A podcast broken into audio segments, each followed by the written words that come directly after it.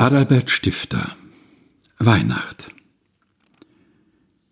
Soweit Aufzeichnungen und Erinnerungen zurückreichen, haben Menschen und Völker ihre heiligen Feste gehabt, an denen sie ihre Seelen in nähere Beziehung zu den Wesen setzten, die sie über sich glaubten, als Herren ihres Schicksals, mit großer, oft unbegrenzter Macht ausgerüstet, mit Gaben versehen, die unbegreiflich sind und den Willen hegend, auf die Menschen mannigfach einzuwirken. Sie mochten nun diese Wesen Götter oder Selige oder himmlische oder wie immer heißen. Und ein Schein und ein Schimmer war gewiss zu allen Zeiten für sinnige Gemüter durch Herz und Natur bei diesen Festen ausgegossen, wenn auch nicht alle, ja vielleicht die wenigsten, Ursprung, Zweck, Bedeutung und Inhalt der Feste erkannten und wenn sie vielmehr ihre eigenen frommen oder dichterischen oder einbildungsvollen Gedanken mit dem Feste verbanden.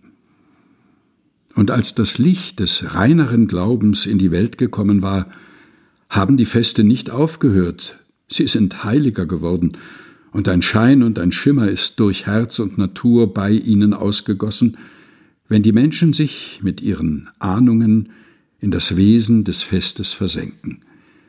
Und wenn sie kleine Verzierungen und kleine Zutaten je nach den Wallungen und Pulsschlägen ihres Lebens beifügen. Und ganze Abschnitte des Jahres bezeichnen solche Feste. Und wie Lichtsäulen stehen sie auf den Zinnen der Zeit. Das Christentum hat mehrere seelenerhebende Feste. Und ist Pfingsten das liebliche Fest und ist Ostern das erhabene, so ist Weihnacht das Herz innige. Es ist das Fest des Kindes, des Ewigen, des Heiligsten, des Allmächtigen, des liebreichsten Kindes, des Königes der Kinder. In einer Nacht ist dieses Kind auf einer erbärmlichen Stelle geboren worden und hat die Gestalt des Menschen angenommen, und diese Nacht wird jetzt von einer ganzen Welt gefeiert und heißt die Weihnacht die Nacht der Weihe, die von nun ab über die Völker ausgebreitet worden ist.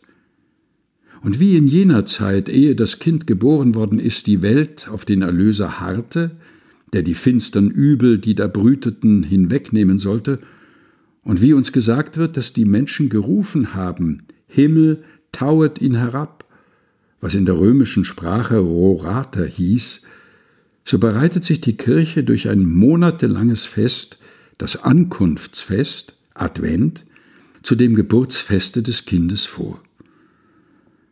Und in welche Zeit des Jahres fällt das Fest?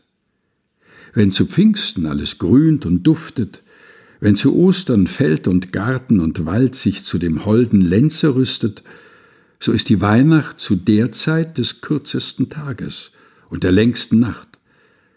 Und dennoch, wie ahnungsreich und herzerfüllend ist die Zeit wenn der tiefe, weiße, makellose Schnee die Gefilde weithin bedeckt und an heiteren Tagen die Sonne ihn mit Glanz überhüllt, dass er allwärts funkelt, wenn die Bäume des Gartens die weißen Zweige zu dem blauen Himmel strecken, und wenn die Bäume des Waldes, die edlen Tannen, ihre Fächer mit Schnee belastet tragen, als hätte das Christkindlein schon lauter Christbäume gesetzt, die in Zucker und Edelsteinen flimmern, so schlägt das Gemüt der Feier entgegen, die da kommen soll. Und selbst wenn düstere, dicke Nebel die Gegend decken oder in schneeloser Zeit die Winde aus warmen Ländern bleigraue Wolken herbeijagen, die Regen und Stürme bringen, und wenn die Sonne tief unten, als wäre sie von uns weg, zu glücklicheren Ländern gegangen, nur zuweilen matt durch den Schleier hervorblicket, so würden fromme Kinder den Glanz durch den Nebel oder durch die bleigrauen Wolken ziehen sehen, wie das Christkindlein durch sie hinschwebt. Es rüstet sich auch schon lange Zeit zu seinem Geburtstagsfeste, um den Kindern zur rechten Zeit ihre Gaben zu bescheren. Unsere Großmutter hat uns Kindern oft davon gesagt. Adalbert Stifter Weihnacht. Gelesen von Helga Heinold.